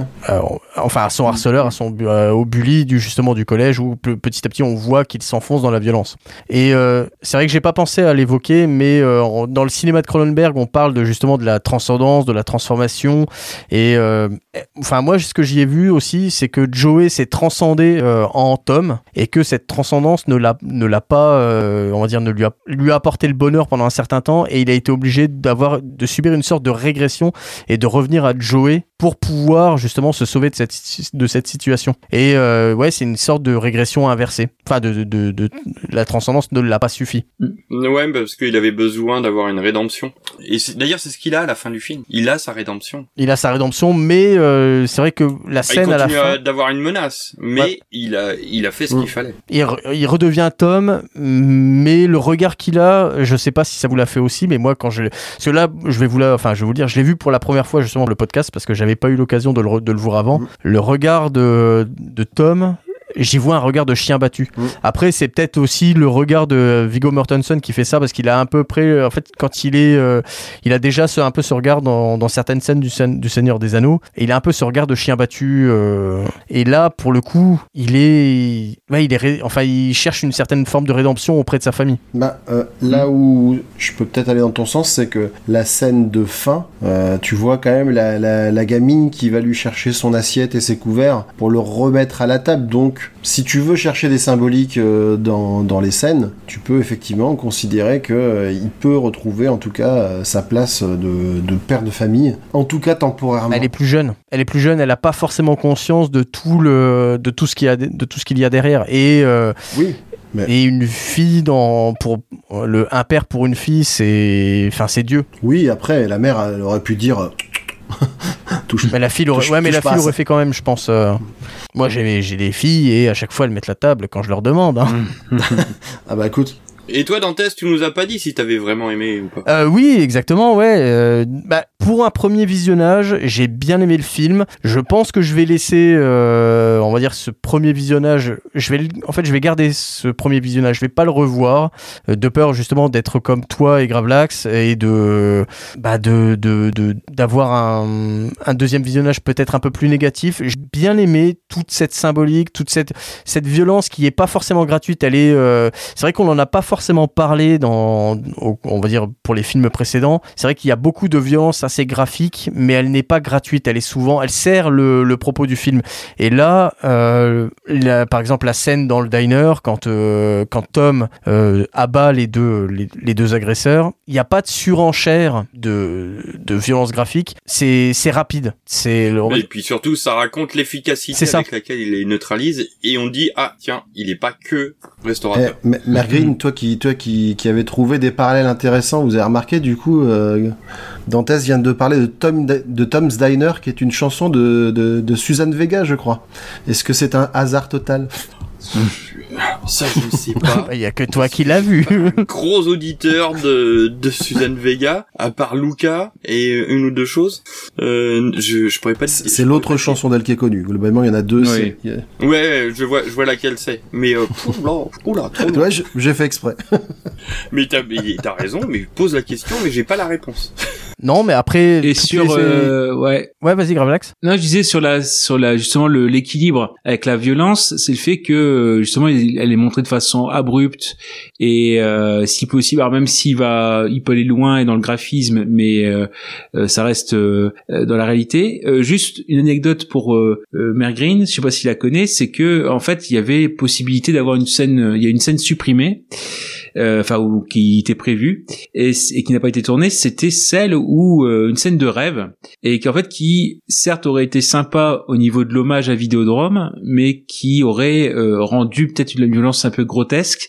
C'est une scène en fait où euh, Tom rêve de Fogarty, de Ed Harris au diner et en fait qui lui tire la poitrine. C'est une scène de rêve et si, et si bien mm. que Ed Harris, comment dire, se retire de l'abdomen béant ou de voilà du ventre béant un pistolet et ça faisait forcément référence à Vidéodrome. Alors certes, voilà, il y avait cette euh, partie-là qui aurait été peut-être sympa au niveau hommage, mais qui aurait dû peut-être euh, rendu la violence un peu grotesque, même si on est dans le maître du rêve. Euh, donc là aussi, ouais, de l'hommage au clin d'œil, c'est ça. Pas appuyé. je pense que ça aurait été vraiment nuisible. Ouais, puis c'est, ah, ça aurait pu sortir du film. Ouais, voilà. Ouais, ça va pas forcément apporter grand-chose, mais il y avait un hommage. Il y a moindrir le propos du film. Voilà, mais il y avait un hommage prévu à Vidéodrome, mais bon après il y a aussi le fait que faut rappeler aussi que pour History of Violence, c'est un film de commande. Hein. C'est euh, généralement quand même Cronenberg écrit ses scénarios euh, jusqu'à une, certaine date. Et là, euh, on est vraiment dans le Cronenberg de film de commande, même s'il a quand même revu une grande partie du scénario.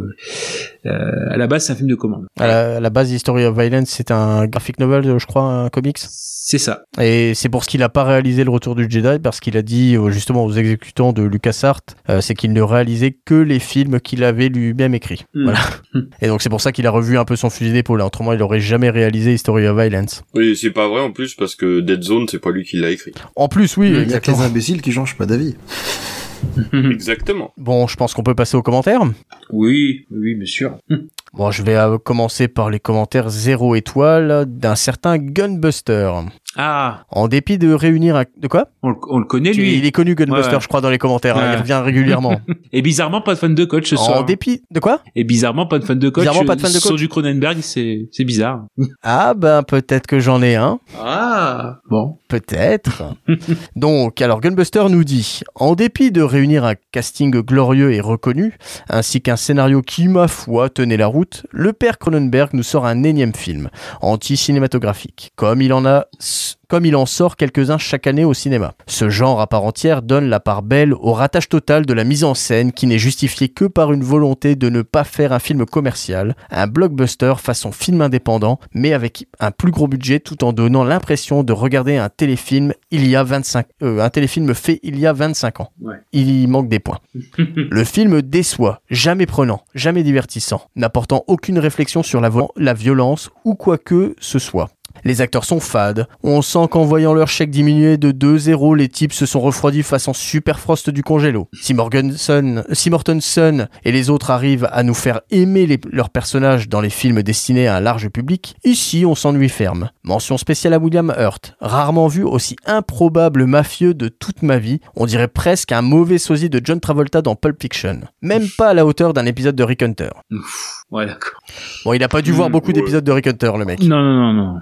Oui, il a pas vu le même film. Et pour ce qui est des 5 étoiles, alors j'ai un commentaire 5 étoiles de fan de coach. Ah bah oui, quand même.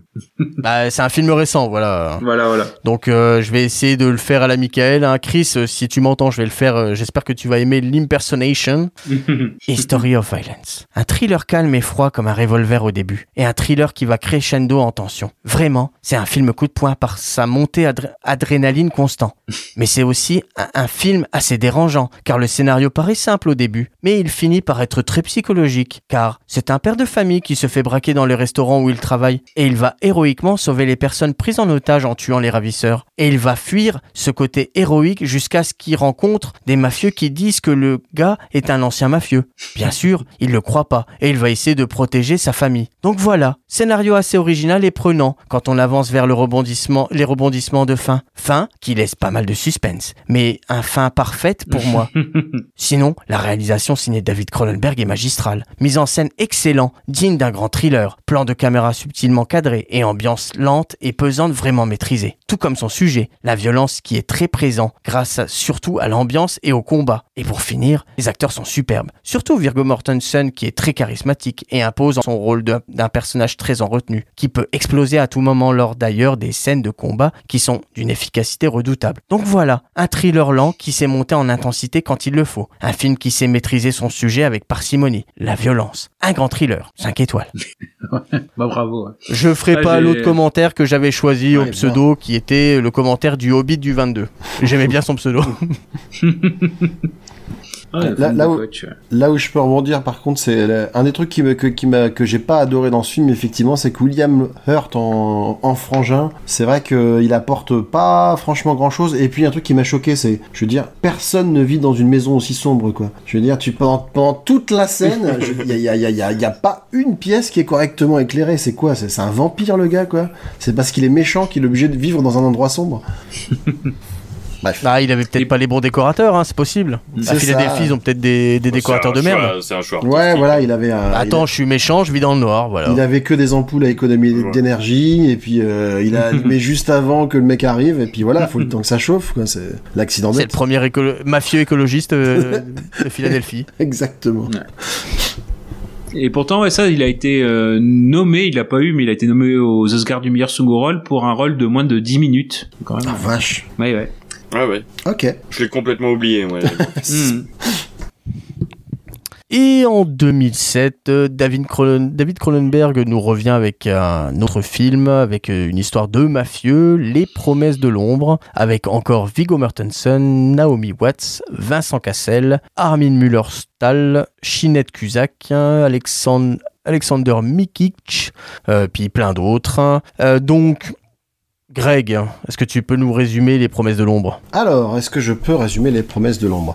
Oui, euh, il y a deux intrigues qui sont liées dans ce film. La, première intrigue, c'est une euh, prostituée de 14 ans qui, qui meurt dans un, dans un petit commerce et qui meurt en donnant euh, naissance à une petite fille. L'infirmière qui s'occupe de la petite fille cherchant à retrouver des personnes de sa famille ou en tout cas des sur sa famille.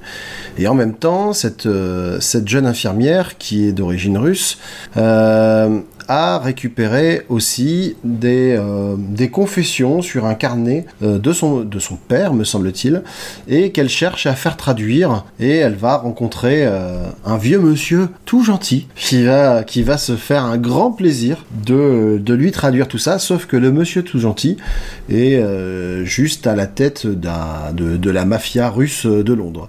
Voilà. Et il y a aussi, euh, donc on suit également les destins de Viggo Mortensen, qui est donc, euh, au début du film en tout cas, qui nous est présenté comme un chauffeur, comme, euh, le chauffeur du fils du parrain russe, qui est joué par Vincent Cassel et qui lui a un petit peu du mal à trouver sa place, on va dire. C'est plutôt bien résumé. Gravelax, Les Promesses de l'ombre, Alors, les promesses. t'en penses quoi? Promesse de l'ombre. Bah, c'est comme les, c'est comme une History of of Violence. Je l'avais vu en salle à l'époque. Euh, pareil, j'avais gardé un bon souvenir de, de ce film-là et bah, je me rends compte. euh, C'est vrai que c'est, voilà, c'est un film qui, encore une fois, euh, euh, passer les scènes, euh, enfin, notamment une scène euh, choc ou une scène qui reste dans, dans les mémoires. Je vais pas dire raconte pas grand-chose. C'est, je, je- trouve que, comment dire, elle. euh, elle raconte bien ce qu'elle a raconté, c'est-à-dire le l'univers, euh, la mafia russe, euh, exilée en, en, en Grande-Bretagne, etc. Enfin, à Londres. Euh, le décor est là. Le, c'est à Cronenberg qui change. Faut rappeler que c'est le premier Cronenberg hors euh, Canada, hors Amérique. C'est voilà, euh, un peu comme on avait eu un Woody Allen 100% londonien avec Matchpoint. bah là, ça change un petit peu de tonalité. Au niveau de l'interprétation, bon, Bingo Mortensen et Naomi Très bien, Ar- Armin Muller-Stahl le, le parrain euh, aussi euh, en force tranquille. Très bien également. Il y a le point d'interrogation quand même Vincent Cassel, euh, mais là aussi, je veux dire, c'est comme peut-être euh, Stephen Lake dans euh, dans Scanners. Euh, bon, par que là, quand même, on est, enfin, on est à un autre niveau d'acteur, mais euh, euh, le fait qu'il ait une position comme ça, un petit peu, enfin, une, une interprétation qui va un petit peu nous nous surprendre, ça, ça va servir le personnage en fait. Quelqu'un qui, ouais, qui est jamais sûr de de sa place, qui de sa sexualité aussi. Euh, de- qui est toujours dans l'ombre du père et qui n'a pas la reconnaissance qu'il veut, bah, l'inconfort peut-être qu'on ressent, qu'on peut ressentir, parce que bah voilà, franco-français, on aime bien euh, parfois tirer dans nos euh, dans les interprétations de nos compatriotes. Euh, bah, l'inconfort qu'on peut ressentir, bah, ça sert peut-être le personnage. Donc là, euh, voilà, on n'arrive pas totalement à être euh, contre cette interprétation, même si on voit qu'elle n'est pas forcément parfaite. Euh, non, après moi, pour moi, c'est quand on reste dans, par rapport à Cronenberg, dans les thématiques, c'est encore une fois la chair qui est marquée parce que c'est la tradition des de de cette famille russe. Hein, c'est les voilà les Vor euh, Vorizakon, quelque chose comme ça, euh, qui donc euh, ont pour tradition de tatouer chaque chaque euh, événement de leur vie, les années de prison, les leur euh, morale, euh, savoir s'ils peuvent être loyaux, si voilà s'ils ont peur de la mort ou pas, des choses, enfin toutes des choses comme ça. Et ce qui fait que là en effet, dans, on est dans un film de Cronenberg puisqu'on est quand même la chair qui est marquée, ne serait-ce que par la vie, la vie qui marque de façon graphique la peau. Euh, non pour, euh, enfin je, je, rebondirai après sur ce que vous avez à dire d'autre, euh, voilà pour ça. Mais un film qui sur le coup, voilà à l'époque euh, avait fait son petit effet, qui avec le temps a un peu perdu. Mais bon, la, scène principale euh, des douches ou du bain turc reste des hammams reste très encore encore puissante aujourd'hui quoi. Avec notamment ce qu'on va voir aussi une une volonté de d'avoir un recours le moins possible aux armes à feu. C'est plutôt l'arme blanche qui est une tradition en effet et qui est respectée dans la mafia russe, enfin cette cette partie-là et ce qui donne en effet des encore une fois la la peau qui est attaquée, qui est lacérée puisque on passe par des couteaux, par des rasoirs. Donc là, mine de rien, bah, malgré le fait qu'on soit dans une thématique parfois peut-être un peu enfin, originale pour un Cronenberg, très très lisible et très abordable, ça aussi on peut le dire, euh, bah, il y a encore quand même quelques thématiques qu'il s'est appropriées et qu'il a pu réinsuffler dans ce film-là. Donc après, je rebondis sur ce que vous avez à dire, mais voilà pour les une première euh, analyse comme ça euh, ressentie. Bah, je vais te laisser rebondir sur les trucs que Greg a à dire sur les promesses de l'ombre. Ah bah moi, je vais commencer, moi, d'abord, à rebondir sur tes trucs à toi. Ah bah, rebondissez tous les deux si vous voulez. Tu je vous des pas balles en celle-là. rebondissant. Non, alors moi, je, moi je suis, je suis complètement d'accord avec toi sur euh, le rôle de Vincent Cassel. Euh, je trouve que Cronenberg a bien tiré parti. Enfin moi, c'est Cassel, c'est pas un acteur que j'aime beaucoup. Je, je trouve qu'il a une, il a une, il a une tête. Hein, c'est pas, pas de sa faute, mais il a une tête qui, je- que j'aime pas. J'aime pas sa gueule. C'est vraiment du délit de sale gueule. Et, le fait que du coup, au début du film, il nous est présenté comme vraiment un, gros con, enfin un salopard, etc. Et qu'au fil du film, il, il s'humanise. Euh, ça, j'ai trouvé ça plutôt bien parce que ça prend un peu le contre-pied de d'autres rôles qu'il a pu avoir, etc. Euh, J'aime beaucoup Viggo Mortensen. Euh, je l'ai revu- je l'ai vu en VF. Alors c'est un petit peu relou parce que franchement tous les mecs qui font semblant d'avoir un accent russe. Bonjour, moi je m'appelle euh, je m'appelle Viggo Mortensen et je suis venu chez le chez Vodka. Je veux dire on sait tous le faire et, et, et pas forcément et pas C'est toi, forcément euh, c'est toi Vigo? Ouais, et pas forcément plus mal que quoi. Donc ça, ça, ça ça m'a un petit peu dérangé. Euh, après, effectivement, le rôle du, du patriarche que je trouve euh, extrêmement fort. Tu parlais des thématiques récurrentes de Cronenberg. euh, bah là, il y a effectivement la place de l'individu. Cette fois-ci, c'est la place de l'individu dans une diaspora qui est euh, voilà, qui est donc une espèce de petit îlot d'un pays dans un autre. Et puis la, la place de l'individu au sein d'une famille, c'est-à-dire que bah t'as l'héritier qui, qui qui manifestement n'arrive pas à rendre son père fier. T'as euh, Viggo Mortensen qui lui a une en- identité mais qui n'est pas vraiment celle qu'elle semble être. Donc euh, et Naomi Watts qui cherche aussi à avoir plus d'informations sur sa famille, tout ça. Donc euh, ouais, moi je, je l'avais bien aimé au premier visionnage, je l'ai bien aimé également au second visionnage. Je, je trouve qu'il est très froid, très très clinique et euh, Bon, c'est un- cliché, mais ça correspond plutôt bien à ce que je, ce qu'on, perçoit en général de, de, de, l'ambiance un peu slave, tout ça. Donc euh, voilà, moi j'ai pris du plaisir à revisionner ce film. Bah, je sais pas si ça vous l'a fait aussi, mais j'ai trouvé par rapport à tous les films de la sélection, c'est peut-être celui, alors toute proportion gardée hein, par rapport à la bouche, par rapport aux autres films, c'est celui que j'ai trouvé peut-être le plus graphique en termes de, en- en- enfin surtout en termes de, euh, de violence fait sur des corps non transformés, des corps humains. Peut-être euh, le plus, euh, parce qu'on va dire la scène d'égorgement du, euh, du, neveu, la scène de, coupage de doigts, la scène, euh, la scène dans les douches. J'ai trouvé que c'était la scène celle, celle qui était peut-être le plus proche du corps euh, en termes de euh, d'agression physique et du corps humain non transformé. Je je parle Ah, pas. ça, la, ça, ça lacère. Hein, C'est ça, lacère ça sec. lacère, ça, ça tranche dans le dans, dans la chair. Je, je- voilà, je, je vais pas faire le parallèle avec Vidéodrome où c'est des effets euh, pratiques, où c'est des effets sur des, des corps en transformation, des corps en mutation. Là, ça tranche dans l'homme non transformé. Mm. Voilà, c'est que, enfin moi c'est ce que j'y ai vu parce que moi pour moi c'était un premier visionnage. Euh, alors c'est celui que je trouve peut-être, on va dire dans la tout dans les six films que euh, que l'on a choisi pour ce soir, c'est peut-être celui que je trouve un peu en dessous. Euh, J'y vois un peu une redite aux promesses de l'ombre, enfin non pas aux promesses, pardon, à History of Violence.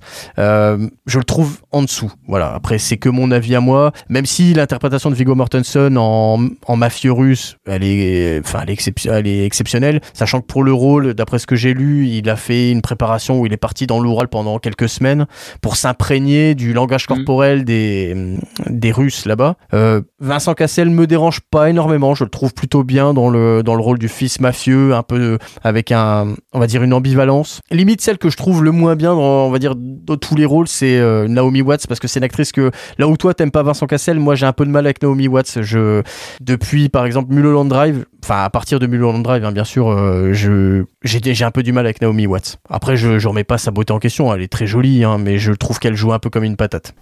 Mu- Mulholland Drive, film qu'un jour je, je reverrai et je désespère pas de comprendre un peu. Je, je, je- Bah, si t'as pas compris la première fois, Oui. peut-être que tu comprendras la deuxième. comme. euh, non mais c'est que. Mais il est pas nécessaire de comprendre un film pour l'apprécier. Hein. Ah, il y en a plein qui ont pas Ah compris ouais, moi, Piège en haute mer. hein. dire, moi, je- ouais, moi, c'est, euh, Ouais, là, faut être con. quand moi, pour, pour, moi, pour Vincent Cassel, c'est, c'est Fleuve Noir, quoi. C'est, c'est un film aussi avec plein de mystères, quoi. Comment, comment est-ce qu'il a pu tourner là-dedans, quoi? C'est, enfin, c'est, et surtout l'interprétation qui a, Oh, c'est, euh, c'est- euh, avec, avec un chéquier. ah ouais. Il a pu tourner là-dedans. Non, mais euh, c'est un film que la- la- l'interprétation que soit du riz ou lui, ça, Ils ça ont a donné un sens, chéquier avec tous les chèques Euh, signés. Comme ça, tiens, joue. Bah, C'était l'époque. vas-y. Il y, a- il y a des acteurs français qui tentent des incursions comme ça. Rappelle-toi qu'il a joué aussi dans Ocean's Eleven, hein, euh, 12, je crois d'ailleurs. Ah oui. 12. Donc tu dis, Toi, les Fortune, Sorti- ouais. sort- Non, je, je crois, Non, je c'est crois le qu'il est, 12, là, hein. il, est, il est là dès le 12. Il est là dès le Les deux. 12. Mais, 12 et 13, ouais. mais là, c'est pareil, quand tu vois que c'est lui le grand méchant, enfin, entre guillemets, tu te dis, oh, Bah, what? et dans Bourne, et dans Bourne, Euh, oui. Ah, bah ça, j'ai Euh, complètement, j'ai si oui, il fait complètement un, occulté. un des cinquième. tueurs à gages dans Bourne, ouais. le cinquième. et dans Underwater? Voilà, donc tu vois, il, Aussi, Underwater. il, il- il a tenté. Underwater, très bien. Ah oui, oui, très bien, très bien, très bien. Euh, oui, juste, je rebondis sur ça. C'est l'idée aussi, comme le film est un peu, en- je reviens au film, il est un peu en dessous, euh, mais à savoir que moi, si je prends le plan final, c'est vrai que ça fait vachement des des liens peut-être, enfin, peut-être en quelques thématiques avec le parrain, par exemple. Et à savoir que euh, les promesses de l'ombre, il devait y avoir une suite. Mm. Et souvent, euh, comment dire, sou- souvent ce qui arrive quand c'est des, des sagas, bah, le premier il pose les bases, il peut être bien, mais euh, il va aller en grandeur euh, peut-être dans les films suivants. Et là, je pense que peut-être que voilà, c'est, c'est, ça, ça aurait été un bon premier film de pour une saga, ou même s'il n'y avait eu qu'une seule, suite et c'est tout.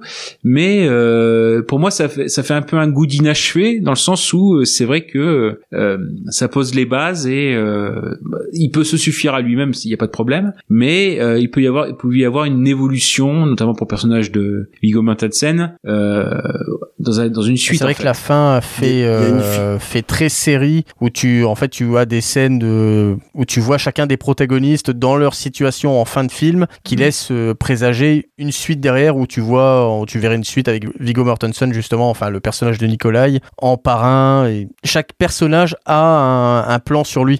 Ouais, Il y a, il y a une Hmm. filiation assez évidente avec le parrain, effectivement. Et je sais pas si vous avez Mhm. lu ça aussi en, faisant quelques recherches sur internet. Il y a euh, certaines interprétations des promesses de l'ombre qui voient dedans. un- alors, je vais vous voir euh, sursauter sur vos fauteuils, qui voient un conte de Noël, parce que le film se passe à Noël. Et il y a. Ouais, mais ça a été écrit par Shane Black. aussi, ouais, non, non, c'est pas par Shane Black, mais euh, justement, ils y voient une sorte de, de conte de Noël parce que euh, dedans il y a, on va dire quelques euh, quelques personnages bibliques où justement certains y ont fait le parallèle entre euh, Anna qui dans la Bible est une femme qui est incapable d'infanter, qui a un désir d'enfant et cet enfant lui est apporté est apporté par une autre figure biblique, Saint Nicolas, qui est Nicolai, Saint Nicolas pro- protecteur des enfants et euh, voilà, quand on parle de la surinterprétation et de la, Et- euh, de la- du cinéma de Cronenberg, certains y passent certes des, des images. Franchement, franchement, je pense qu'avec un gros pétard, ça passe. hein. C'est- Cette, cette histoire de Noël, euh, je suis d'accord. Bah là, pour la- l'année prochaine, qu'est-ce qui devient Film de Ouais, Noël? oui. Bah, je proposerai Les Promesses de l'ombre. hein. Ça y va. Voilà, exactement. Est-ce que Ouais, C'est quelqu'un. pareil, Ouais. Vincent, Vincent Cassel, Vincent Cassel, c'est Cyril. Cyril, c'est le, c'est le, le missionnaire euh, pour les Slaves du, du christianisme, hein, donc euh, ça marche aussi, quoi. Tout est pensé. C'est ça. Mind blown. Dépensé. Ma- Betamax. c'est ça. Mar Ma- Margreen, t'avais donné ton avis, toi, sur les promesses de l'ombre Euh, non, ça, ça va être, euh, euh, c'est c'est joliment fait, c'est très bien interprété, c'est bien cadré. Euh, J'ai l'impression que Cronenberg euh, coche toutes les cases de, coche toutes les cases de, bah voilà, je vais vous faire un bon film de Cronenberg, donc vous aurez euh, du corps marqué, vous aurez euh, une rédemption, euh, vous aurez quelqu'un qui veut s'extraire euh, de son corps euh, et de de ce qu'il a été. Ça coche toutes les cases, mais c'est super. Je le trouve trop lisse euh, par rapport à ce que Cronenberg dans ses thématiques, hein, pas forcément dans la violence graphique, mais dans ses thématiques, je dis oh, ouais Pepper, tu m'as tu m'as donné tellement plus auparavant. Donc c'est pas désagréable du tout. Euh, ça se mate bien. C'est un peu oubliable par rapport à ce qu'il a pu faire euh, auparavant. On pourrait limite dire que c'est un film de festival. Ouais, oui, oui, c'est taillé, c'est taillé pour ça, et euh, et c'est pas ce que j'attends personnellement d'un film de Cronenberg, et je le trouve, euh, comme tu disais, qu'il a énormément, énormément de redites avec euh, History of Violence. Voilà, Oui. vraiment, c'est pas de la sélection, c'est vraiment pas mon chouchou. Mais je, oh, je le déteste pas du tout, hein, c'est pas mal. C'est pas un mauvais film, mais il nous a donné tellement mieux et on attendait autre chose après justement History of Violence euh, et pas une redite. Voilà, History of Violence posait des, des, des bases où tu disais ah il peut m'emmener ailleurs même si euh, il y a des trucs qu'on trouve plus ou moins bien mais tu dis ah c'est nouveau c'est frais vas-y montre-moi et il y a ça qui arrive et euh, et euh, malheureusement j'ai peur que alors j'attends de voir euh, Crimes of the Future Fu- euh, Future Crimes mais euh, la suite euh, pff, je les ai pas tous vus mais j'ai pas envie je sais pas pour vous Euh, moi, je vais avouer que j'ai pas vu ce qu'il a fait après, les pro- enfin les promesses de l'ombre, euh, Cosmopolis, tout ce qui, tout ce qu'il a fait après. Même, euh, même ce que son fils a fait, j'ai pas eu l'occasion de le voir. Même s'il faudrait que je vois, euh, je vois le, le dernier film qu'il a fait, j'ai plus le nom en tête. Possessor, Possessor. Possessor, voilà exactement. ouais Les critiques sont pas mauvaises, mais j'ai pas. euh, c'est vrai que je me limite à, euh, en termes de chronologie, au bah le dernier, les promesses de l'ombre. Hmm. pareil Pareillement. Euh, Pareil- pareillement, mais le, mais le dernier me, me tente euh, beaucoup, quoi. Au niveau. Ouais, parce qu'il revient un peu plus Alors, dans le body par- horror et dans le, la ça. transcendance par la, par la technologie. Ouais, mais par contre, j'espère que les effets spéciaux qui étaient sur la bande-annonce étaient des trucs provisoires parce que je trouvais ça d'une laideur Mm. absolument confondante. Euh, je vais. Mais je sais j'ai- pas. Je Ah, crois que j'ai dû regarder une- la première bande-annonce et j'en ai pas regardé d'autres. Donc après, je sais pas si c'était, s'il y en avait plusieurs. Moi, moi j'avoue que j'ai un petit Je peu sais. peur que, à force, justement, parce qu'il est attendu au tournant sur ces histoires un peu transcendantales, modifications, j'ai vraiment peur qu'il finisse par s'auto-parodier un petit peu, quoi, tu vois. Enfin, c'est très difficile, surtout pour un réalisateur aussi marqué en termes de style et en termes de thématique, que, qu'au bout d'un moment, il fasse euh, le fameux film de, enfin, les fameux films de trop, quoi. Bah, Ouais, mais peur partagée, hein. Complètement d'accord. sachant que il y a déjà un autre film de Cronenberg qui est prévu pour l'année prochaine, euh, Shrouds, dont on ne sait, enfin, j'ai j'ai rien entendu dessus, mais il y y a un film euh, de Cronenberg de prévu l'année prochaine déjà. Hmm. Mais j'irai voir euh, Crimes of the Future. Future Crimes parce que Crimes of the Future parce que euh, j'ai quand même envie de revoir du Conan- Cronenberg un peu un peu euh, charclant et dégueulasse. Et de voir euh, Viggo Mortensen se faire découper en rondelles. Et mais y aller assez doux et ça ça va être Ah, ouais. Ah là là là là. ah là là. Bref. Ah, c'est, Ah, c'est vrai que j'ai moins de mal avec Kirsten, euh, Kristen Stewart que euh, qu'avec Léa Seydoux. ah, Ah ouais non, non c'est le français. Hein. facile. Vincent Cassel. euh, Ouais ouais ouais. Enfin bon. Ah, il doit y avoir une, une, dé- une détaxe C'est ça. euh, sur. euh, il, est- il a dû avoir un crédit d'impôt sur pour le film. Voilà, tax, tax shelter. Ouais, il a eu la, il a eu la, la prime, il a été financé par le CNC euh, parce qu'il a, c'est, il a eu le saut dedans. C'est un youtubeur en fait, euh, Cronenberg. C'est pour ça il récupère de la thune comme ça. Il va finir chez tu vois. Oh là là là. Alors, il a, il a, oh, oh l'abus, comment ça il a, tape. par- il a, pas- Ouais. il a parlé d'embaucher Hanouna pour son prochain film. Ah ouais, d'accord. Putaclic. Ouais. Greg, Oui. c'est toi qui t'es occupé des, des commentaires, je crois, pour les promesses de l'ombre. C'est ça. Bah vas-y, c'est ton moment. Ah ah. Alors je commence par un 5 étoiles. David Cronenberg nous plonge sans ménagement dans une histoire sombre, froide, intense et captivante. Le réalisateur canadien réussit un vrai coup de maître, accouchant d'une œuvre puissante, ajoutant un nouveau classique à sa collection déjà bien fournie. Les promesses de l'ombre s'inscrivent dans la lignée directe de l'excellent History of Violence, dont les fans ne seront pas déçus. Pas très français. Certes, celui-ci est moins rythmé, moins basé sur l'action. En effet, il tire beaucoup plus sur le polar noir, le film de gangster pur et dur, mais tout en restant aussi singulier dans sa philosophie de la violence, pouvant donner un, scénario qui peut sembler banal, déjà vu, une directivité étonnante, une virtuosité bluffante qui le classe d'emblée parmi les meilleurs films du genre. Comme d'habitude chez Cronenberg, il n'y a aucun parti pris, pas vraiment de gentil et de méchant, pas vraiment de bon et de mauvais, on est parfois même à la limite de la tragédie shakespearienne. Je- il va un petit peu loin. Troublante et pleine d'ambiguïté. Sans oublier un des plus gros points positifs, l'interprétation. Chaque acteur donne vie avec talent à son personnage, lui offrant une psychologie travaillée et une grande plongée dans les méandres de leurs esprits plein de noirceur et d'humanité, de force et de faiblesse. En tête, Viggo Mortensen est tout simplement hallucinant, livrant une performance de très haute volée à faire froid dans le dos, pleine de charisme, prouvant à chaque nouveau film qu'il est un des meilleurs interprètes actuels. Intelligent dans son propos, réaliste dans son traitement, cette descente aux enfers entre cauchemar et poésie réserve bien sûr son lot de grandes scènes, notamment la scène du tatouage et surtout, surtout celle des bains turcs quasi cultes. Même si j'ai bien aimé le film, il s'enflamme un peu. Par contre, qu'il essaye direction à la place de Ouais, ouais, ouais, il y a des petits trucs comme ça. J'adore, j'adore les néologismes. il a voulu tout mettre, il a voulu tout mettre, il s'enflamme un petit peu quoi. Voilà. Il a tout donné. Et j'ai j'ai quand même quelques zéro étoiles. De le premier, nullité déconcertante, Euh, ça commence fort. La forme du film est décente, certes, mais le film est creux, prévisible à 100% et repose sur une psychologie hollywoodienne qui ne dépasse pas le niveau de Star Wars. Un père déçu par son fils en trouve un autre, une mère a perdu son enfant en retrouve un, un méchant est en fait un bon. Ouf, la morale est sauve, tout, ce qui tout ce jus de tomate n'aura une fois de plus servi qu'à nous rassurer sur nos valeurs et nos certitudes, circuler y a rien à voir. C'est c'est pas Ouais. très gentil. Et Ouais. le, le deuxième, bidon, grotesque, ridicule. On croit à rien, c'est plat, on voit tout venir à 30 km. C'est pas parce qu'il y a des mecs tatoués qui picolent que c'est inquiétant. Les Russes s'évertuent à parler anglais dans la VO, on se demande pourquoi. En plus, Cassel est une caricature de lui-même. D'un côté, c'est rassurant de voir que les bons peuvent se planter. Il y a juste un moment où on voit une espèce de chanteur russe coiffé comme France Gall à une époque où avec sa tronche pas possible, il sauve le film à lui tout seul. C'est vrai qu'il m'a marqué ce chanteur russe euh, Voilà. qui sortait nulle part. Ok. oui. c'est ça.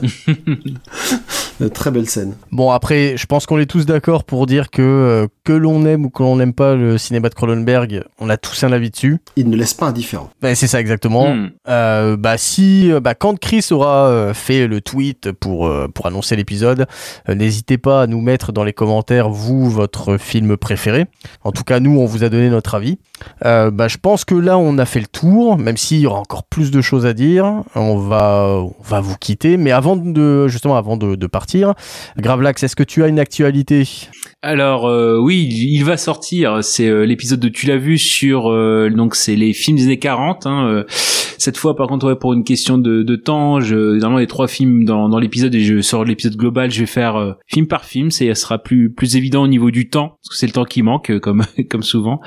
Donc voilà, le, avec Gooby et Kaza, donc on on fait tous nos trois épisodes, euh, voilà, de- trois films de- d'une décennie. On est arrivé aux années 40, c'est ce qui est prévu pour Tu l'as vu euh, sous peu. Ok, et toi Greg Alors, euh, moi, côté Agatha Christie, on a notre épisode numéro 5 euh, qui est consacré aux enquêtes d'Hercule Poirot qui est sorti il y a deux semaines. Euh, côté euh, Radio Pierre Catch, on a notre épisode spécial Double or Nothing qui est sorti euh, cette semaine. Je crois même qu'il est sorti hier, au moment où on enregistre cette émission, donc dimanche soir. Et on enregistre semaine prochaine un épisode consacré à Hell in a Cell. Ok. Mergreen, tu passes en dernier à la place de choix, comme ça les auditeurs ne se souviendront que de toi et pas des deux autres. Euh, bah merci. Euh, bah Planet of the Tapes continue, un épisode tous les 15 jours, je viens d'en sortir un, et euh, cette semaine nous enregistrons le procès euh, que euh, que nous allons faire au film Commando de Richard Lester, à savoir est-ce que Commando doit être un film culte ou pas, et euh, j'ai la chance d'avoir deux avocats qui seront euh, Ron Kenobi et Creepers, Wow. un avocat de Ce la serait étonnant qu'il y ait pas Creepers. Hmm. Euh, et euh, On sait tout de suite qui est l'avocat de la défense. oui, et euh, je vais avoir deux procureurs qui seront euh, le Corbeau et euh, Nostalgeek, avec qui on avait fait un premier épisode de, de jugement de film sur Willy's Wonderland. Alors attention, ce sont des parodies de procès, on se marre vraiment fort. Je sais pas si vous avez déjà pu euh, en écouter, écouter le premier, mais voilà, c'est pour rigoler et puis euh, débattre sur un film en même temps, et puis avoir euh, Creeper Euh, voilà, on enregistre ça cette semaine. On a déjà pas mal teasé sur Twitter. Je sais que VHS et Canapé va instituer une journée commando. euh, imagine le rayonnement La international. journée nationale du commando. Ouais, imagine, ça prendrait un rayonnement international. Alors attention parce que je sais pas si vous savez mais en anglais quand on dit going commando je crois c'est se balader sans sous-vêtements. Donc si tu lances une journée commando à l'international ça peut avoir une résonance un peu différente. Je ne lance rien du tout. Vous voyez ça avec euh, l'équipe de VHS et Canapé. Et juste, euh, je signale que... De là à dire que VHS et Canapé Voilà. sont des nudistes. Ah, alors, Il y a un pas qu'on Il y a franchit. qu'un pas. Ce sont des nudistes voilà. bon bah ok, VHS et Canapé, vous êtes des nudistes.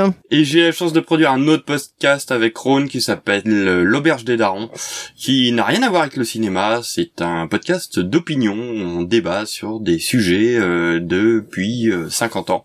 Donc on a parlé du cul, on a parlé de l'argent, on a parlé politique, on va parler de la télé, on va parler de l'éducation. Et c'est euh, comme si on était dans un bar, deux potes en train d'échanger euh, là-dessus. Et puis on a aussi des invités. C'est peu de l'anti-Twitter. On prend la peine de, de, de se répondre et c'est assez cool et on prend énormément de plaisir à l'enregistrer. Très bien. Le podcast des boomers qui se prennent pas ça. la tête. De, Exactement, mais vraiment devant devant un petit verre de Suze. Non. Alors lui, il est la bière, moi je suis au gin tonic en général. La boisson des dandys. Yes. Bon, bah je pense qu'on a fait le tour. Euh, et je voulais bah, juste avant vous remercier quand même pour l'invitation parce que c'était un rendez-vous qu'on a manqué plusieurs fois avec Chris. Et, Bah, euh, c'est un plaisir. Hein. et euh, voilà, enfin me voilà, euh, me voilà dans qu'est-ce qui devient euh, que je suis depuis le début. Et euh, c'est vraiment chouette. Je voulais vous remercier. En plus, vos analyses étaient euh, pertinentes et intéressantes et ça m'a fait vraiment plaisir d'inté- d'in- d'interagir avec vous. Merci beaucoup. Bah, c'est, je pense que c'est partagé avec Gravelax et. Greg. Euh, on voit que tu maîtrises ton sujet, donc euh, Ouais, c'est avec plaisir que si tu devais revenir une prochaine fois pour parler de, bon, d'une autre, tiens, admettons qu'on fasse une autre Cronenberg sur d'autres films de Cronenberg, une partie 2, bah, ce sera avec plaisir que tu participes pour la partie 2. Pourquoi pas Et avant de se séparer, bah tiens, je tenais à vous dire que euh, très très très récemment, on a lancé le serveur Discord. Donc si vous voulez, si vous voulez venir échanger avec nous en direct, euh, sans filtre, bah, sans le filtre Twitter en tout cas, vous êtes le bienvenu. Euh, farfouillez un peu sur Twitter. Normalement, le lien devrait être là-bas. Et euh, je pense que si Chris écoute là ce que je vais dire, il mettra en, on va dire, dans le descriptif de cet épisode, le lien vers le serveur Discord. Et même, je m'engage à ce qu'il le mette pour chaque, dans chaque descriptif de chaque épisode. Chris, si tu m'entends, t'as du boulot. Quel bonhomme. Bah oui. Eh ouais, eh ouais, comme ça je m'impose un petit peu. Euh, bon, bah, on va vous laisser sur cette dernière impression. Euh, si vous avez un dernier truc à dire, allez-y, c'est le moment. Non, simplement, euh, Cronenberg, on on a senti un épisode de la déconne, vraiment, euh, c'était encore plus, encore plus léger, joyeux que l'épisode avec de Will Ferrell. hein. Vraiment, on sentait que la thématique, c'était vraiment propice à l'éclate. Ah, mais si vous allez à la pharmacie avec, on va dire, avec l'écoute de cet épisode, normalement ils vous fournissent des antidépresseurs. Ah voilà, parfait. ça. c'est Bon. remboursé. Voilà. Non, puis bravo euh, Dantes pour ton, ton rôle d'host de, de l'épisode. Bah, c'est une première, hein, je la sentais pas, je la sentais pas très bien, hein, donc euh, bon bah. on- Et bah voilà. Très bien, très Bah, très maintenant bien. qu'on est à la fin, on peut le dire. Ah Bravo. merci, ça fait plaisir. Merci, je suis plus le petit stagiaire, maintenant je peux être payé. Bah. Bravo à toi. Bon, et on remercie Chris qui va s'occuper du montage. Et il y a pas mal de trucs à faire, hein, euh, vu, le- vu la taille, euh, vu la, on va dire la durée de cet épisode. On va vous souhaiter un- une agréable journée, nuit, et enfin ce que vous voulez. Et à la prochaine fois. Salut à tous. Salut à tous. Salut. Salut, merci encore.